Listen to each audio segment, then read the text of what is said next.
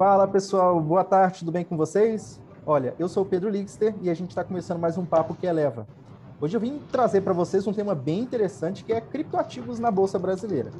E para falar sobre esse assunto hoje. Boa tarde, pessoal. Sou o Gabriel, da, da Eleva, o gerente de produtos, e hoje a gente está mais um bate-papo. E a gente veio falar hoje sobre um produto inovador na Bolsa de Valores brasileira, eu poderia dizer, é, sobre o ticker Hash 11, é, lançado pela Hashdex em abril de 2021. Criptomoedas bem importantes hoje, como Bitcoin, Ethereum, Litecoin, Bitcoin Cash, Chainlink e Stellar são um dos compostos aí do Hash 11. E para falar sobre ele, a gente vai chamar ele, que é o CTO da Hashdex é, e sócio também, Samir Kerbage. Boa tarde, Samir, tudo bem? Boa tarde, Pedro. Boa tarde, Gabriel. Tudo bem? Prazer estar aqui com vocês. Obrigado pelo convite. Imagino, prazer é todo nosso. Samir, ó, eu já vou começar já falando com você de uma forma bem simples já, né? Que você iniciou no mercado financeiro numa época que foi considerado um divisor de águas. Foi a eletronificação da bolsa. É, no cenário atual, da criação das criptomoedas e a modernização constante da Bolsa, você acredita que essa galera da Bolsa já, já evoluiu junto ou ainda está tá para trás? Falta muito? Como que é a sua perspectiva hoje de evolução tecnológica na, na, Bolsa de Valores brasileira? O que eu tenho acompanhado recentemente é que o mercado brasileiro tem, tem avançado bastante, tem evoluído bastante. Tá? Então, do ponto de vista de, de regulação e de infraestrutura de mercado, é, acho que talvez nós sejamos um dos mercados mais avançados do mundo. Né? A B3 ela tem tido um papel fundamental aí desde, desde que eu acompanho esse movimento de, de evolução para o mercado eletrônico, né? saindo do pregão Viva Voz, ela tem é, mostrado um papel de, de, liderança ali, né? evoluindo a infraestrutura de negociação cada vez mais. É, recentemente ela tem buscado abrir e trazer mais produtos para o investidor brasileiro, né? então o reflexo disso é, foi mudança da regulação dos ETFs, essa vinda de novos ETFs, BDR de ETFs e até o lançamento do próprio Hash 11, que é o, o, primeiro ETF de criptoativos do Brasil e um dos primeiros do mundo. Né? Então marca a liderança do Brasil né? e aí com, com apoio e com entendimento é, não só da B3, mas também da CVM, do próprio Banco Central, é, de que a gente precisa cada vez mais abrir as opções né, para o investidor brasileiro de, de, investimentos alternativos e de diversificação.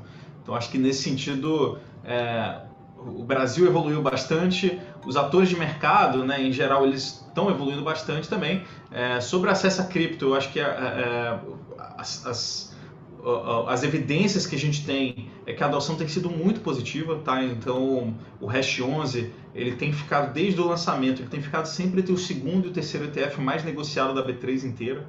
É, do ponto de vista de número de investidores, é, ele já é o terceiro ETF com o maior número de investidores na B3. É, é um dos oito maiores ETFs em, em patrimônio, né, em, em ativos sob gestão, patrimônio líquido. Então, é, tem sido um sucesso, tá? A liquidez e o volume negociado dele diariamente tem sido bem, bem relevante, tá? Então, acho que é, chegou o momento ali do, do, investidor brasileiro começar a olhar a cripto é, e aí o Hash 11 é um investimento, bom, muito simples, é seguro e é regulado, né? Tá dentro de toda a estrutura regulada ali pela B3, pela CVM, e por todos os outros reguladores aqui do Brasil. Vou te falar que particularmente eu tenho um problema, é, tive um problema muito sério com criptomoedas no começo, uh, porque eu, assim como outras pessoas, não tinha grande segurança é, em falar sobre criptomoedas. E hoje, é, a, o meu primeiro passo com investimentos em criptomoedas foi exatamente com o Hash 11, né? Quando ele teve seu, sua abertura em, no dia 26 de abril, eu entrei também no Hash 11 para a gente poder, assim como eu, outras pessoas têm uma mente muito mais fechada com relação a criptomoedas e, e tem hoje uma dificuldade de entrar, inclusive no próprio Hash 11, né? Para poder lidar com esse, com esse, com esse ETF. É, como que foi a receptividade, principalmente da, da, própria Bolsa, da CVM com relação a esse fundo? Teve um conflito? Como foi isso? Acho que foi um processo longo, tá? Assim, bem mais longo do que se fosse qualquer outro ETF, de qualquer outra classe de ativos, né? A gente está quase dois anos, foram quase dois anos de projeto até a gente conseguir a aprovação. É, eu acho que a atitude deles foi muito positiva, né? De pró-desenvolvimento do mercado, obviamente com muitas preocupações. É, e para a gente conseguir a aprovação desse ETF, a gente precisou é, mitigar cada uma dessas preocupações, tanto da CVM é, quanto da B3, tá? Então foi um processo longo, é, ele envolveu assim diversos passos, como por exemplo é, a gente trazer a Nasdaq como administrador do índice, né? Assim que é que faz toda a administração é, do índice, que é como se fosse um Ibovespa dos criptoativos, né? Então é, essa metodologia, essa administração da Nasdaq que determina quais criptoativos o Hash 11 vai investir, né? Então é, foi um processo bem longo, né? Assim extenso, é, mas que assim bem cauteloso do ponto de vista deles, né? Tiveram todas as diligências necessárias e eu acho que a Hashtags conseguiu atender a todas essas preocupações, todas essas diligências e por isso que a gente conseguiu aprovar esse produto, tá? Então acho que foi um, um processo de evolução no mercado, amadurecimento do mercado e de, de crescimento do entendimento é, por parte dos reguladores. É, perfeito, Samir. A gente assina a Finclass, já viu a sua também. A gente gostou muito, por sinal, muito bem explicado. Legal. Você diz na sua Finclass que a proposta da Hashdex era trazer um investimento em cripto de uma forma mais segura, né, para o público, mais conservador da bolsa. E você acredita com, com essa toda volatilidade que as criptos possuem, esse esse pessoal pode mudar o conceito de com, com a entrada do Hash 11? É, legal. Olha só, é, é, investimento em cripto envolve vários riscos, né? E talvez é, o menor deles, ou pelo menos o mais previsível, é o risco de mercado, né? a oscilação dos preços. Né? Então todo mundo sabe que esse é um mercado que tem uma volatilidade muito alta, pode subir ou pode cair muito. Né? Então, para um ativo que sobe 500% no ano, você tem que estar disposto a ver uma, uma perda ali, mesmo que transitória, de 50%, 60%. O Bitcoin ele já caiu mais de 70%, pelo menos quatro vezes nessa história recente dele, aí, de um pouco mais de 10 anos e a gente não tem nenhuma evidência de que isso não vai acontecer de novo, né? que não vai ter uma queda é, desse, desse tamanho. Recentemente a gente teve uma queda nesse nível. Né? Então eu acho que é um, é, esse processo, essa volatilidade é natural de uma classe de ativo nova que está se consolidando, tá? Então leva tempo. É, a gente não espera que essa volatilidade vai reduzir do dia para a noite. É, a tendência tem sido de redução, mas ela não vai essa não, não é do dia para a noite que ela vai ficar compatível com ações ou até com volatilidade menor ali a outros comparado a outros investimentos tradicionais. Tá? Ela leva tempo. Agora, essa talvez seja o risco mais conhecido das pessoas. A maioria dos riscos que você corre quando você investe em criptoativos são é, riscos de custódia, riscos de segurança, de você perder o principal, né, de você perder o seu investimento inteiro porque não fez é, esse investimento com a diligência necessária. Tá? Desde você fazer o seu próprio armazenamento do criptoativo, que eu gosto de fazer analogia como se você comprasse uma barra de ouro e armazenasse dentro de casa. Né? Então você tem vários riscos, né? várias coisas podem acontecer e você pode acabar perdendo aquele, aquele seu investimento. É, até risco de você ser fraudado, de você entrar num golpe, numa pirâmide, né? ou de você investir através de uma plataforma que ela venha quebrar ou falir. Né? Então tem vários exemplos desse é, na história. Então, é, o objetivo, né, quando a gente fala que a gente quer trazer o investimento de forma segura, é justamente mitigando todos esses outros riscos, tá? que são gigantescos. É, a gente mitiga todos esses riscos através de uma estrutura muito sólida, tá? assim, com a governança muito alta, 100% regulada, então dentro do, do, do framework regulador, regulatório bem é, robusto. E aí a gente faz com que o investidor esteja exposto, é, a gente tenta mitigar todos os riscos para dar exposição ao risco de mercado, ao preço.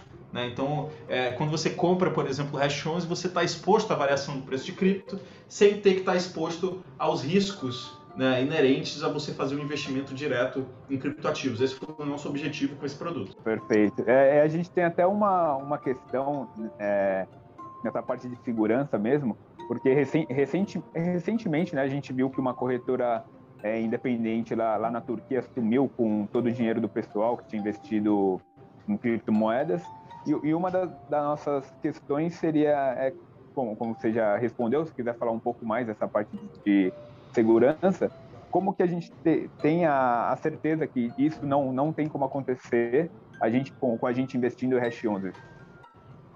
Legal. Eu acho que tem, é, tem três camadas de proteção, diria assim. Uma é a regulação, a outra é a governança e a outra é a segurança cibernética, né, tecnológica.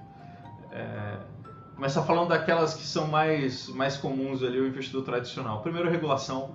É, a Hashdex e os fundos dela estão sujeitos a regulações aqui no Brasil, né? então supervisão da CVM, da B3, do Banco Central, lá fora, através de supervisão da CIMA, que é o regulador, é como se fosse a CVM é, das Ilhas Cayman, tá? É, é SEC nos Estados Unidos, tá? Os nossos custodiantes, que é onde a gente armazena os criptoativos, eles são sujeitos à regulação americana, tá? Então são entidades reguladas como trusts, né, como custodiantes lá nos Estados Unidos. Então ele tem obrigações de segregação de patrimônio, é, de manutenção de garantias, né, e de, é, de própria segurança, tá? Aí a gente vai para a camada de governança, né? É, de novo, toda a estrutura do nosso índice é, tem uma governança independente, tanto do ponto de vista dos ativos que a gente investe, quanto do próprio fundo. Tá? A gente tem um board de diretores independentes que controlam isso. É, a gente faz 100% do armazenamento dos nossos criptoativos com custodiantes institucionais regulados, tá? então não tem nada fica em exchange. A gente não tem acesso a nenhuma chave privada, não tem nenhum criptoativo que fica com a gente, eventualmente, 100% com custodiantes qualificados, profissionais e regulados.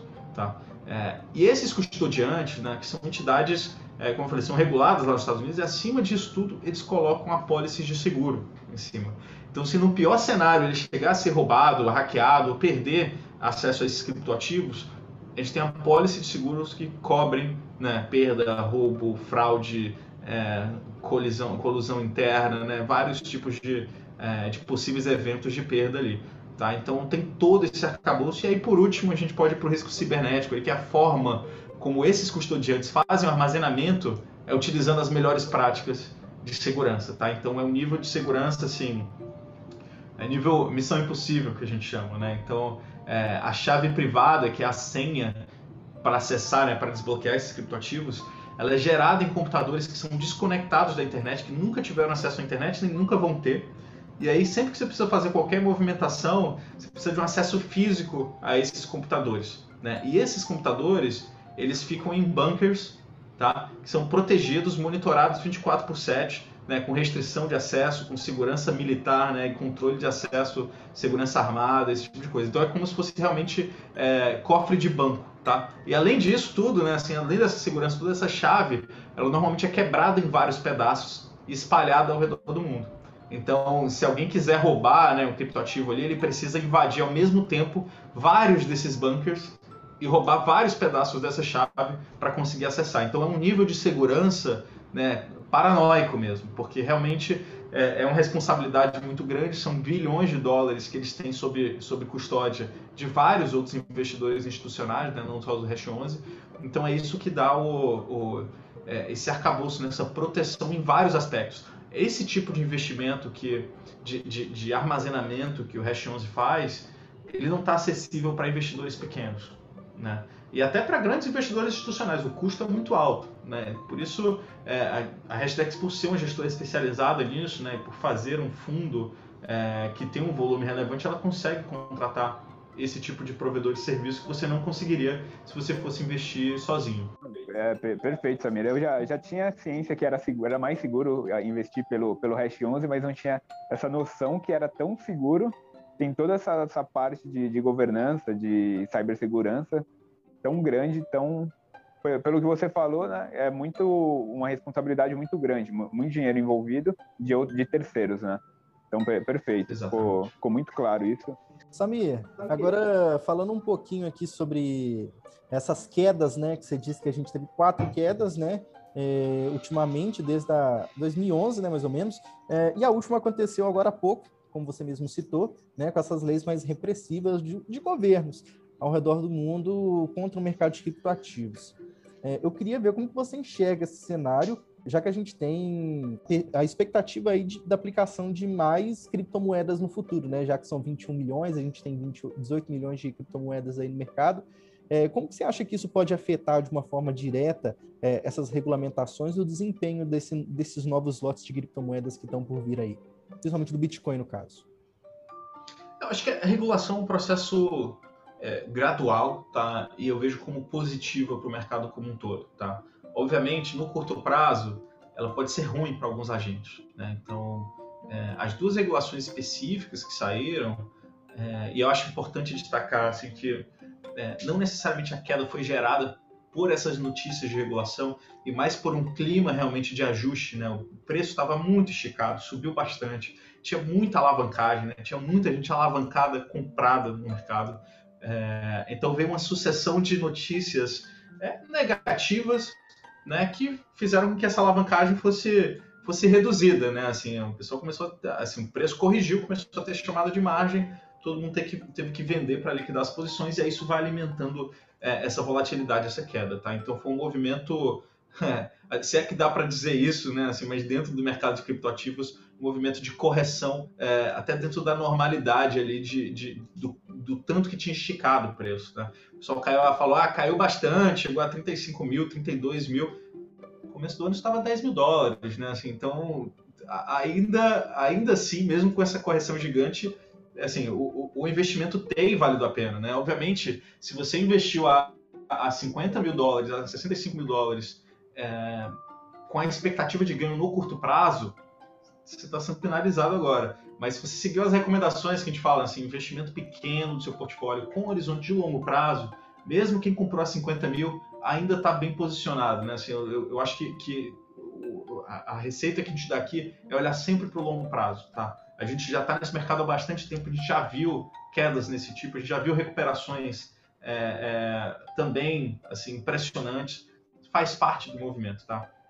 Então, falando sobre a regulação especificamente, é, essas regulações elas machucam ah, os players, os negócios que atuam com criptoativos. A primeira é aquela chinesa, é, que tentando restringir cada vez mais a atividade de mineração na China. É, eu acho que é uma, assim, é um movimento natural da China que tem controle de capitais, né, assim, que tem é, é, assim, um Estado bem, bem, bem, que intervém bastante na economia, é, quem que isso vai prejudicar? Os mineradores chineses. Né? Então, se eles saírem do negócio, vai ficar mais lucrativo para os mineradores que tem em outros lugares do mundo. A rede do Bitcoin não muda nada. Ela não fica pior, não fica melhor, não fica mais cara, nem mais barata, não muda nada, tá? Então, esse é um primeiro aspecto que eu acho importante. Então, é ruim para os negócios de mineração chineses, mas para o investidor de Bitcoin, se não muda nada, tá? Obviamente tem uma correção de preço, tem, tem esse movimento de queda. Você tem os mineradores chineses que têm estoque de Bitcoin, eles precisam liquidar essa posição, é, porque, enfim, a, a, regulação vai aumentar lá, então quem tem Bitcoin estocado lá está tendo que vender. Então, no curto prazo, tem esse movimento de pressão ali nos preços, mas não alterem nada os fundamentos, tá? E a segunda foi do, do IRS, lá da Receita Federal Americana, né, assim, querendo aumentar os controles né, assim, de, de obrigações de reporte é, de criptoativos a, a, partir de um determinado valor, para evitar a, o pessoal assim, fugir lá de pagar imposto. Né? Assim, gente sabe que é, uma das únicas coisas que a gente não consegue fugir na vida é de pagar impostos. Né? É, e, e, também acho super natural, tá? Assim, no Brasil já tem esses limites, já tem essa regulação é, da Receita Federal, né, assim, que obriga as exchanges a reportarem e tal. É, eu acho que é um movimento natural. Tem muita gente ganhando muito dinheiro com criptoativos, o AES vai lá e fala, olha só, não é assim, você está ganhando dinheiro, vai ter que pagar imposto. É, e, e, quem, e, e quem, quem tiver tentando driblar o, a Receita Federal Americana vai se dar mal. Então, de novo, tem um movimento, né, tem uma pressão é, de curto prazo, porque quem está utilizando é, Bitcoin para fazer é, evasão de divisas, para fazer sonegação de imposto, vai ter que sair porque não, não vai ficar mais tão bom assim. Para os negócios americanos, aumenta o nível de controle, aumenta o custo, mas para o Bitcoin não muda nada. Assim, o Bitcoin continua funcionando, a rede está lá, continua segura, não muda nada com relação a fundamentos.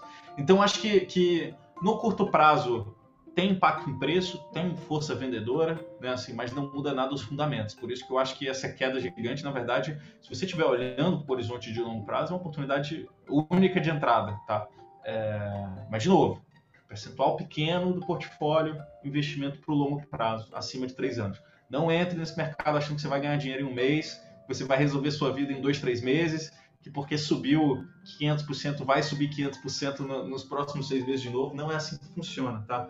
É, quem, quem olha para criptoativos com horizonte curto prazo normalmente perde dinheiro, porque essa volatilidade é muito alta, ela machuca muito. É, e tem aquele, ainda tem aquele viés comportamental ali do, do, ser humano de ganância, né? Quando o preço começa a subir muito, a gente vai ficando ganancioso, tendendo a investir mais, e quando o preço cai, a gente tende a ficar com mais medo e vender. E aí esse comportamento faz com que a gente sempre compre na alta e venda na baixa. Né? É isso que acontece. É. ainda mais com a classe nova, que está todo mundo tentando entender ainda, as pessoas ainda estão se acostumando com aquilo. Então qualquer quedinha dessa, o Elon Musk faz um Twitter lá, você fica, caraca, o fim do Bitcoin acabou, vou ter que sair. Não, pessoal, o Bitcoin vai continuar. Ele, assim, ele tem muitas décadas ainda para amadurecer, ele não vai amadurecer do dia para noite.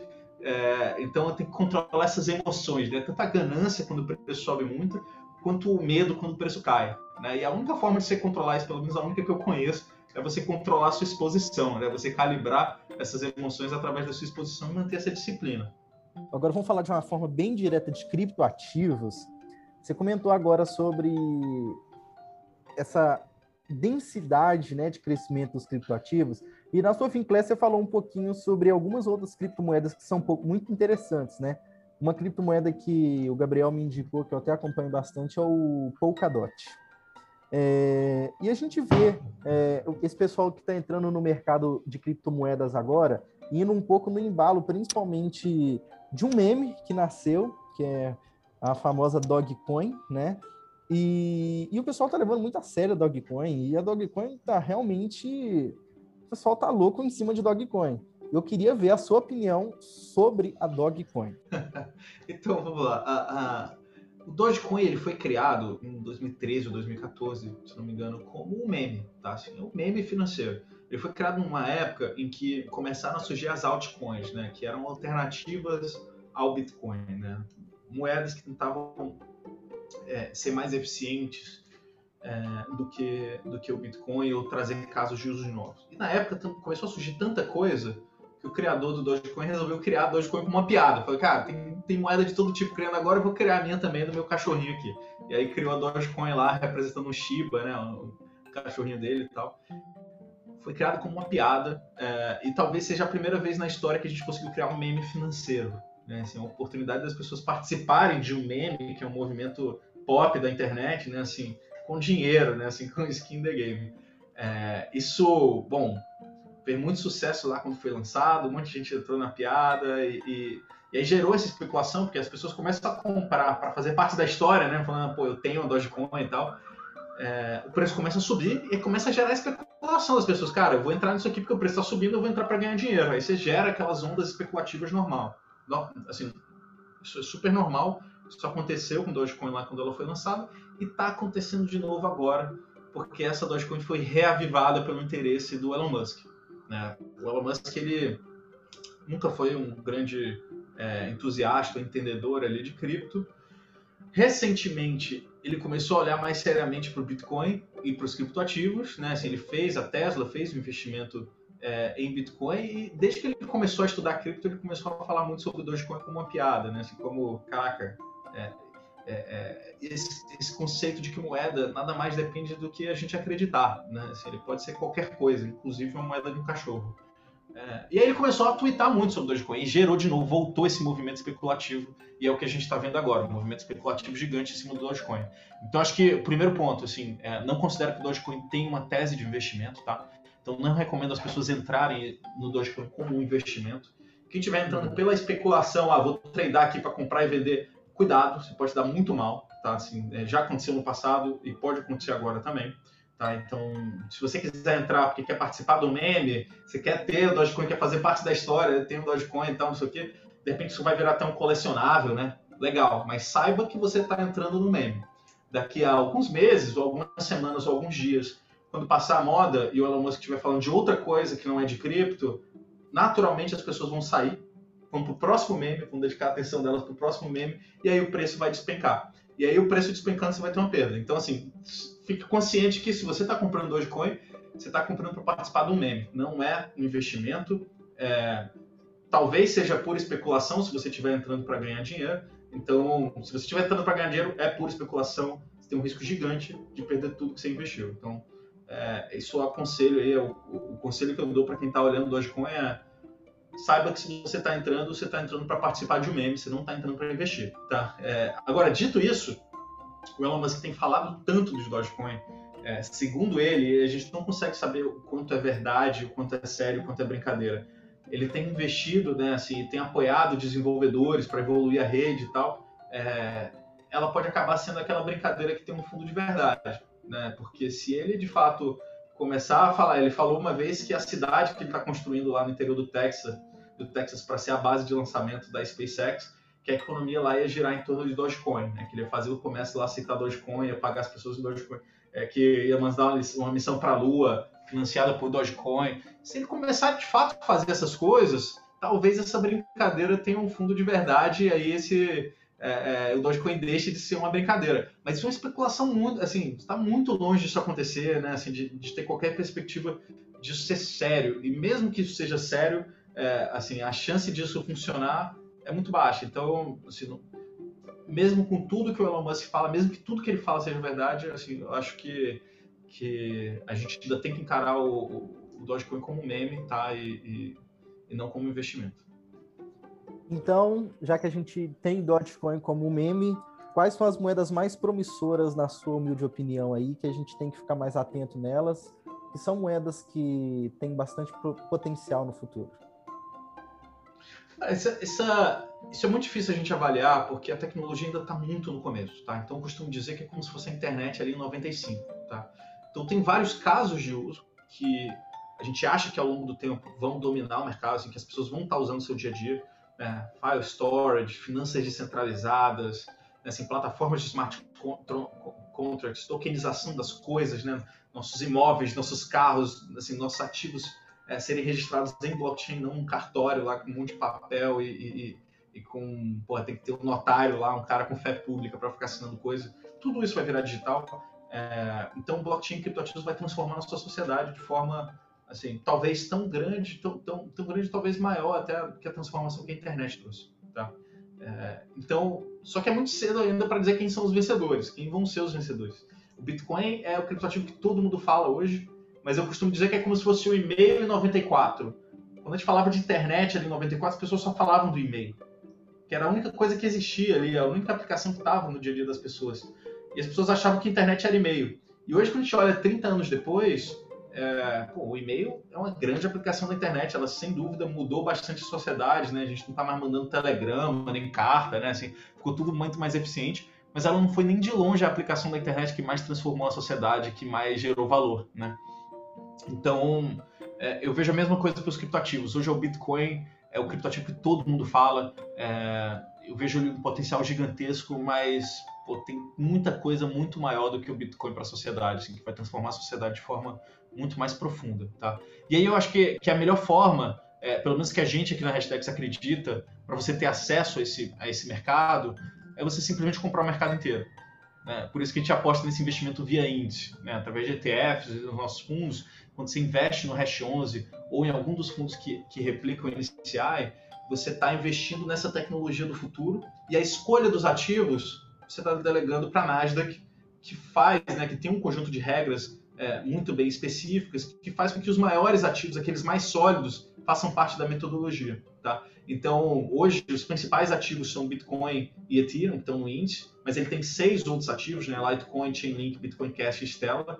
Agora, com o rebalanceamento que vai acontecer amanhã, tem mais dois criptoativos super promissores entrando, que é a Uniswap, que é um protocolo de exchange descentralizada, e a Stellar, e a, desculpa, a, o Filecoin, que é um protocolo de armazenamento descentralizado. E essa é a beleza do índice. Ao longo do tempo, à medida que novos projetos vão surgindo, vão ganhando representatividade, ganhando suporte por investidores institucionais, eles vão entrando automaticamente no índice. E por outro lado, aqueles ativos que vão perdendo relevância, né, que não vão sendo adotados, eles podem ir reduzindo o peso até eles saírem do índice automaticamente. Então, é, eu diria assim, a melhor forma é você olhar para esse mercado como um todo e fazer uma abordagem via índice, tá? E, e, e, simplesmente ter esse investimento de longo prazo e não ter que ficar toda hora, ah, não, qual é o ativo da vez, qual é o ativo da moda, esse cara está crescendo, esse aqui vai lá. Então, assim, é, essa é a forma é, que a gente acredita, tá? Obviamente tem vários criptoativos individuais que são, têm um potencial muito grande, mas ainda é muito cedo para dizer quais vão ser os vencedores. Legal demais, cara. E a gente está chegando no final aqui dessa nossa conversa, mas eu queria saber antes de, antes de acabar aqui, é, quais são os próximos passos aí da Hashdex para esse futuro promissor que a gente não sabe onde a gente vai, mas a gente só sabe que a gente chega lá. Como que a hashtag está fazendo aí para poder revolucionar esse mundo de investimento? Então, nossa, nossa missão é construir essa ponte, né? É dar acesso a criptoativos de forma simples, segura e regulada, tá? Então, parte muito importante disso é a educação, né? A gente conversar com os investidores, a gente explicar o potencial dessa tecnologia, né? E, separar o sinal do ruído, né? Tem muito ruído nisso, todo mundo fala é, qualquer coisa no Twitter e começa a ser repercutido, né? Assim, tem muita fake news, então a gente tenta é, é guiar os investidores e mostrar o que, que mais de relevante tem acontecido. É, do ponto de vista de desenvolvimento, a gente continua apostando bastante no Hash 11. Ele tem crescido muito, a adoção dele tem crescido muito. É, vários investidores têm entrado, né? Assim, a gente começou é, com cerca de 30 mil investidores, hoje está em quase 80 mil investidores é, que acessam via Hash 11. Né? Hashdex como um todo está é, com cerca de 180 mil investidores hoje. Então a gente continua apostando nesse crescimento aqui no Brasil. A gente tem começado a fazer alguma expansão posterior e tem alguns produtos novos no forno ali, mas infelizmente eu não posso comentar muito sobre produto em desenvolvimento. Mas tem coisa nova para vir aí para o investidor brasileiro. Opa, então quer dizer que futuramente a gente volta para falar com você então, Samir. É, muito obrigado aí pela sua disposição, pelo seu tempo. É, hoje eu falei com ele, que é CTO da Hashdex, Samir Kerbage. Obrigado, Pedro. É. Obrigado, Gabriel. Um prazer conversar com vocês. Estamos é, à disposição. Vocês podem convidar a gente que tiver. O Samir, muito obrigado. Foi esclarecedor de dúvidas. Assim, muito, muito bom explicado. Muito obrigado. Essa foi o nosso Papo que Eleva de hoje, com a presença mais que especial do CTO da Hashdex, Samir Kerbage. Se você quer saber um pouco mais sobre o Hash 11, né, e sobre os outros produtos da Hashdex, eles estão também aqui dentro da Eleva Invest. Então entre em contato conosco, vai ser um prazer falar com você sobre esse fundo e muitos outros muito interessantes. Então é isso, pessoal. Um abraço e tchau, tchau.